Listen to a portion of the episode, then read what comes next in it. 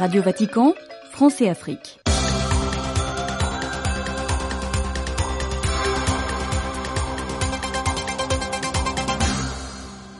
Auditeurs, auditrices, mesdames et messieurs, à l'écoute de Radio Vatican, bienvenue à cette nouvelle édition de notre programme. Les exercices spirituels du pape François et ses proches collaborateurs de la curie romaine commencés le 19 février dernier se poursuivent jusqu'au 24. Des exercices qui ont valu l'annulation de l'audience générale du pape François ce mercredi 21 février.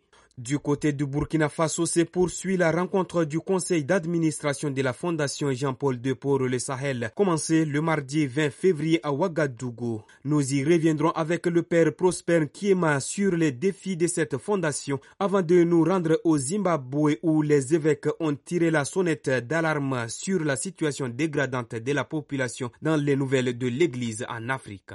Démission du Premier ministre et son gouvernement en République démocratique du Congo, c'est la une de l'actualité sociopolitique africaine qui nous conduira également au Sénégal en Afrique du Sud entre autres. La deuxième partie de cette édition sera consacrée à la formation organisée par le comité diocésain pour la protection des mineurs et des personnes vulnérables en île Maurice à laquelle avaient pris part plusieurs prêtres religieux et religieuses de plusieurs pays d'Afrique francophone. Nous terminerons cette édition par le Mali où s'était tenue la semaine dernière l'assemblée annuelle de l'association des directeurs nationaux des écoles catholiques des huit pays francophones de l'Afrique de l'Ouest. Radio Vatican, France et Afrique, Jacques Ngol.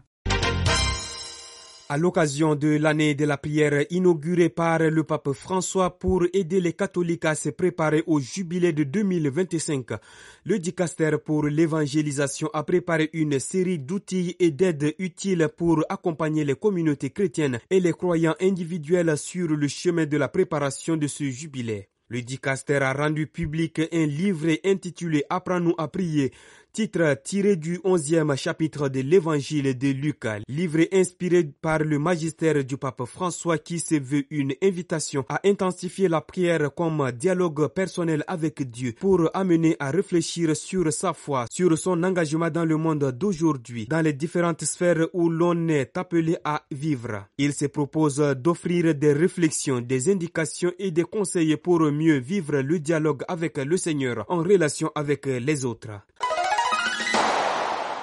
La Fondation Jean-Paul II pour le Sahel poursuit la session de son conseil d'administration qui se tient du 20 au 23 février à Ouagadougou au Burkina Faso. Nous retrouvons dans cette édition le père Prosper Kiema, secrétaire général du conseil d'administration de la Fondation Jean-Paul II pour le Sahel, qui nous situe sur les défis auxquels fait face cette fondation qui a pour mission de former les animateurs communautaires et du personnel spécialisé dans la lutte contre la sécheresse et la désertification au Sahel.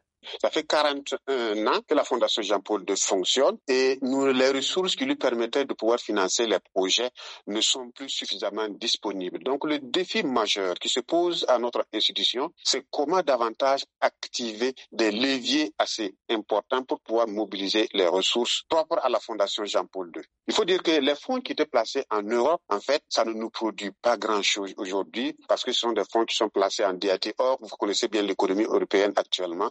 Ne produisent pas grand-chose. Pourquoi ne pas prendre euh, cette décision stratégique, cette décision courageuse de transférer les fonds qui appartiennent à la Fondation Jean-Paul II au niveau de nos institutions bancaires en Afrique où nous avons des taux assez importants de l'ordre de 6 à 7 et cela permettrait à la Fondation d'être autonome dans ses ressources financières et de mener sa propre stratégie d'accompagnement des populations au niveau du Sahel. Pourquoi l'Église ne voudrait-elle pas faire un appel au monde entier, tout comme Saint Jean-Paul II l'avait fait en 1980 pour les pays du Sahel et qui a permis de mobiliser des ressources pour accompagner les populations du Sahel? Donc, pour moi, l'Église gagnerait aujourd'hui davantage en crédibilité, davantage en matière de solidarité, davantage en matière d'action caritative, en faisant un appel à toutes les bonnes volontés du monde, au sein de l'Église comme dans les différentes institutions, pour pouvoir accompagner les populations du Sahel qui vivent une situation particulièrement difficile depuis plus d'une dizaine d'années. Le père Prosper Kiema, secrétaire général du conseil d'administration de la Fondation Jean-Paul II pour le Sahel, dans des propos recueillis par Stanislas Kambashi. Dans une lettre rendue publique, les évêques de la conférence épiscopale du Zimbabwe ont tiré la sonnette d'alarme sur les politiques économiques adoptées par le gouvernement qui aggravent les conditions de pauvreté dans lesquelles vit la majorité de la population.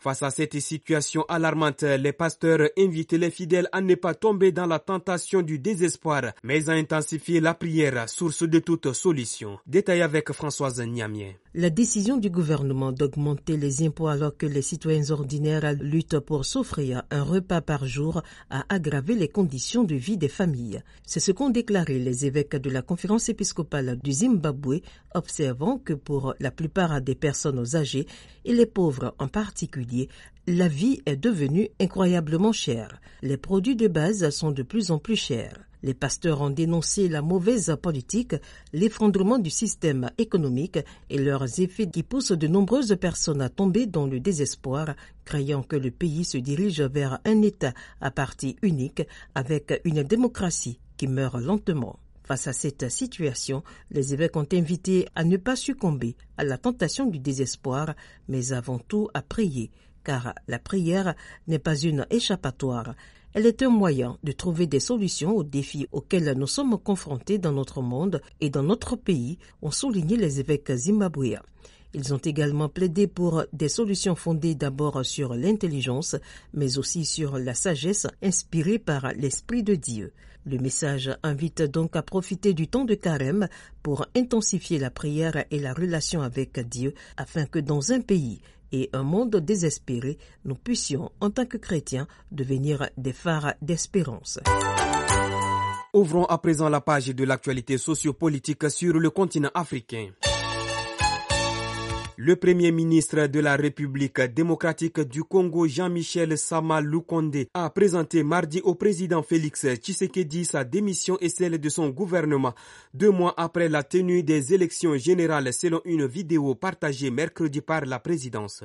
Dans cette vidéo, le premier ministre déclare privilégier son mandat de député national où il a été récemment élu pour représenter la circonscription de Kasenga dans la province minière du Haut-Katanga d'où il est originaire. Comme 27 autres membres de son gouvernement sur les 59 qui composent l'exécutif, Sama Lukonde a été élu député lors des élections du 20 décembre dernier. Au sortir du bureau du président, il a déclaré être venu pour l'informer de son choix et par voie des conséquences de sa démission et a annoncé que cela entraînait la démission du gouvernement qu'il dirige depuis plus de trois mois.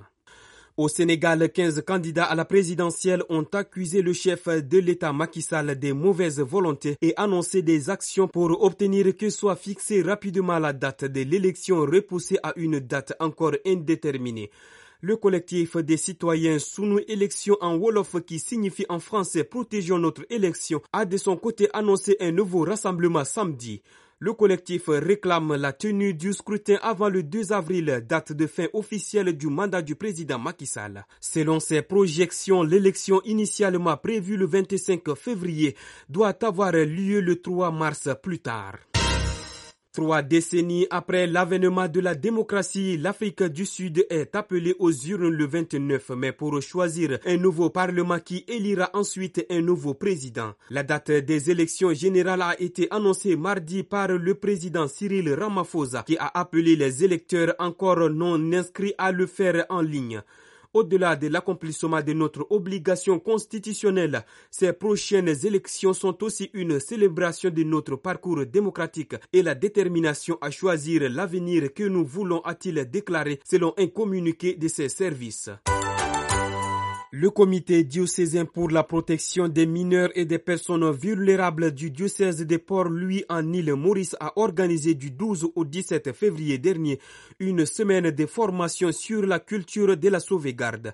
Cette formation a regroupé une vingtaine de prêtres laïcs religieux et religieuses venant des conférences épiscopales d'Afrique francophone. Une formation assurée notamment par Émilie Rivette Duval, docteur en psychologie clinique et membre de la commission pontificale pour la protection des mineurs et des personnes vulnérables région Afrique. Dans un entretien accordé à Radio Vatican, docteur Rivette Duval nous parle de la volonté des conférences épiscopales en Afrique à lutter contre des abus des mineurs dans l'Église. De ce que j'ai pu observer, en tout cas, euh, je pense qu'il y a, une volonté de certains pays, de certaines conférences épiscopales, de pouvoir euh, avancer sur cette question, de pouvoir se laisser interpeller et de pouvoir adopter des, des réflexes, des bons réflexes sur la sauvegarde et sur la culture de la sauvegarde. Euh, souvent, ce que j'observe et ce que j'entends, c'est que les moyens, ce sont les moyens parfois humains et financiers qui manquent et aussi euh, un manque de, de, visibilité parfois et de un peu d'accompagnement de comment est-ce qu'on peut qu'on peut mettre en place, par quoi on commence euh, pour mettre en place euh, toute cette question de, de sauvegarde, de la protection des mineurs. Et aussi, ce que j'entends, c'est qu'il y a encore beaucoup de travail de sensibilisation à faire auprès des familles, auprès des parents, auprès du corps enseignant, pour, parce que cette question, elle est encore pour beaucoup tabou. Elle est encore pour beaucoup euh, source de secret, de silence. On n'en parle pas. Donc, comment faire pour aider les victimes à sortir du silence, mais aussi les adultes à entendre et à être à l'écoute de ce qui peut se vivre pour les mineurs victimes? Quelle est la mission de la commission dans laquelle vous œuvrez dans le cadre de la lutte contre les abus des mineurs? Je crois que vraiment le, but de la commission, il y en a plusieurs, mais que nous sommes vraiment là pour essayer justement d'apporter euh, notre soutien, notre expertise, euh, de tenter d'éclairer et d'accompagner les différents pays, les différents diocèses euh, en orientant vers des actions concrètes, vers des bonnes pratiques en essayant de rassembler les experts dans ce domaine afin qu'on fasse église ensemble, afin qu'il y ait des actions universelles qui soient euh, efficientes, efficaces sur le long terme. Nous avons aussi euh, comme mission de pouvoir rédiger un rapport annuel pouvant donner un peu le paysage de la culture de la sauvegarde de l'Église euh, de manière universelle. Nous savons aussi que tout ce qui est de la pédocriminalité sur les réseaux sociaux prennent de plus en plus d'ampleur. Donc, il nous a été aussi demandé de nous pencher sur cette question euh, très délicate, mais qui touche beaucoup de, de, de mineurs victimes et euh, la question aussi des adultes vulnérables. Euh, on parle de vulnérabilité, mais de quoi parle-t-on exactement? Donc, euh, nous essayons aussi de nous pencher, de réfléchir sur cette question. Comment cette commission travaille-t-elle sur le terrain? Alors, nous avons euh, deux fois par an des réunions, des sessions plénières où nous nous rencontrons tous ensemble pour discuter un peu les grandes lignes de notre mandat. Et au niveau des régions, nous nous rencontrons une fois par mois. Et selon les régions, nous avons euh, différentes manières de travailler. Donc, au niveau de la région africaine, nous prenons le temps d'essayer de, de, connaître un petit peu les réalités de chaque diocèse, de chaque pays. Nous prenons le temps aussi avec euh, les Adlimina Reports et de voir qu'est-ce qui s'en dégage pour tenter de développer un, un plan stratégique euh, des actions que nous pouvons poser sur le long terme. Euh, nous avons aussi euh, des visites que nous faisons euh, aux conférences épiscopales pour tenter de mieux sensibiliser les évêques sur cette question des agressions sexuelles. Euh, donc c'est vraiment d'essayer de mettre en commun nos forces et nos compétences pour être au service euh, des différentes conférences épiscopales et d'essayer d'apporter du mieux possible euh, no notre aide et notre accompagnement. Interrogée par Françoise Niamien, Émilie Rivette Duval est docteur en psychologie clinique et membre de la commission pontificale pour la protection des mineurs et des personnes vulnérables région Afrique. Comment cheminer ensemble pour affronter les différents défis liés à l'éducation et promouvoir l'enseignement catholique? C'est le but de l'Assemblée annuelle de l'Association des directeurs nationaux de l'éducation catholique en Afrique de l'Ouest, tenue du 12 au 16 février dernier à Bamako au Mali. L'association est composée de huit pays, notamment le Bénin, le Togo, le Niger, le Burkina Faso, la Côte d'Ivoire, le Sénégal, la Guinée-Conakry et le Mali. Quand est-ce qu'est née cette association et quel était son objectif? Le père Edmond Dembélé, directeur national de l'enseignement catholique au Mali, nous donne des détails. Cette association est née il y a plus d'une dizaine d'années. Je ne me rappelle plus exactement la date exacte de création, mais il y a plus d'une dizaine d'années. Et elle permet à tous les directeurs nationaux qui sont membres, donc, d'écouter les difficultés des uns et des autres et de partager les expériences vécues au niveau de leur pays avec ceux qui ont des difficultés similaires. Donc, euh, nous procédons à un partage d'expériences, à un échange autour des points qui sont inscrits à l'ordre du jour et chacun donne son avis. Par exemple, pour les questions pédagogiques, s'il se trouve qu'un diocèse ou un pays est en difficulté sur certains plans et que d'autres pays ont déjà résolu le problème, ils peuvent dire comment ils ont résolu le problème de la pédagogie à ceux qui ont ce problème présentement et cela leur permet aussi d'aller voir dans leur pays comment on peut appliquer cela. Et pour les questions financières, c'est pareil. Nous voyons un peu les difficultés. Nous sommes confrontés à des difficultés financières, bien sûr, mais nous partageons un peu les expériences des uns et des autres et cela aide chacun à pouvoir améliorer ses pratiques. Donc, euh, nous procédons à des échanges, des débats sincères, ouverts, qui permettent aux uns ou aux autres de savoir ce qui se passe ailleurs et comment est-ce que aussi ce qui se passe ailleurs peut aider à améliorer ce qui se fait chez soi. Dans le cadre de la refondation engagée par plusieurs pays membres de cette association, parmi lesquels le Mali, votre pays, comment pensez-vous que les écoles catholiques peuvent contribuer à cette refondation sur le plan éducatif? Le Mali a organisé des états généraux de l'éducation il y a juste un mois et l'enseignement catholique a pris part à ces travaux qui visait justement la refondation de l'enseignement de l'éducation au Mali. Et comment l'enseignement catholique peut contribuer à la refondation de l'éducation dans nos pays? Bien sûr, c'est en apportant et sa contribution, une contribution de qualité, en faisant d'abord un diagnostic des difficultés auxquelles nous faisons face aujourd'hui. Parce que si nous voulons que les choses s'améliore, il faut d'abord qu'on recense les difficultés qui se présentent et qu'on voit comment est-ce qu'on peut trouver des solutions à ces difficultés, bien sûr, en partant de nos propres moyens, de nos ressources propres. Voilà. Donc, nous, nous avons participé à ce, ces états généraux et je sais que dans les autres pays, l'enseignement catholique a fait pareil et en apportant son expertise et ses idées à nos responsables nationaux ou locaux de l'enseignement public et en disant ce que nous pensons pouvoir faire aussi à notre niveau pour améliorer le système éducatif. Et l'enseignement catholique dans nos pays en Afrique de l'Ouest, à travers l'éducation donnée dans nos écoles, comment est-ce que nous faisons pour que ce produit soit bon? C'est cela que nous avons partagé avec les responsables de nos pays quand ils ont sollicité notre avis. Vous parlez d'identifier les difficultés. Quelles sont selon vous les difficultés majeures auxquelles sont confrontées les écoles dans ces pays membres? Et Pour ce qui concerne l'enseignement catholique, les principales difficultés que nous avons identifiées, c'est surtout une difficulté d'ordre financier. Parce que l'enseignement catholique au Mali, comme dans les autres pays, à ce que j'ai vu et entendu, c'est un enseignement à but non lucratif. C'est-à-dire l'Église apporte son soutien à nos États en participant à l'éducation des enfants et des jeunes de nos pays. Donc l'enseignement catholique à travers les écoles qui sont créées ne vise pas à s'enrichir financièrement ou matériellement, mais depuis le départ, l'objectif premier était d'apporter un soutien à nos États dans l'éducation de la jeunesse. Et dans la convention qui a été signée, par exemple, pour le cas du Mali, entre notre pays et la conférence épiscopale, cela est clairement exprimé. Et c'est ce qui fait que nous avons des écoles dans les zones de campagne les plus reculées, où nous donnons pratiquement une éducation, un enseignement gratuit aux enfants parce que nous savons qu'en campagne, les parents n'ont pas les moyens de payer des frais de scolarité élevés. Donc, à travers la création d'écoles dans les zones reculées, dans les zones de campagne, l'Église n'avait pour objectif que d'aider les jeunes de ces zones où n'existait aucune école à pouvoir aller à l'école, à apprendre et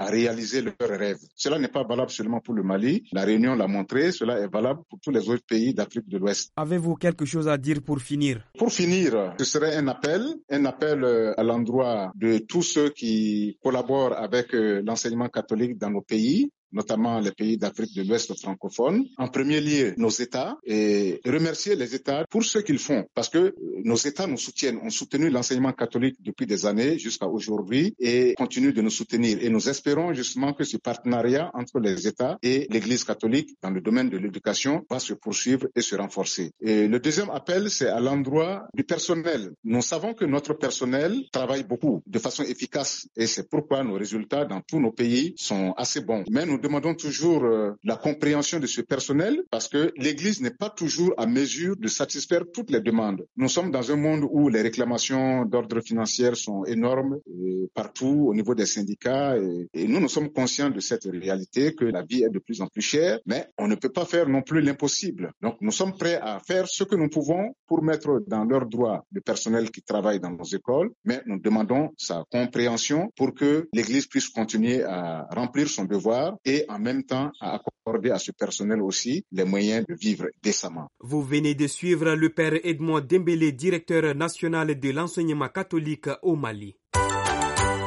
C'est par ici, fidèles auditeurs, mesdames et messieurs, que nous mettons terme à cette édition de notre programme présenté par Jacques Ngol. Merci de l'avoir suivi avec attention. Restez toujours branchés sur les programmes de Radio Vatican. Prochain rendez-vous demain pour une nouvelle édition. Au revoir. uyafikishe kwa mwanao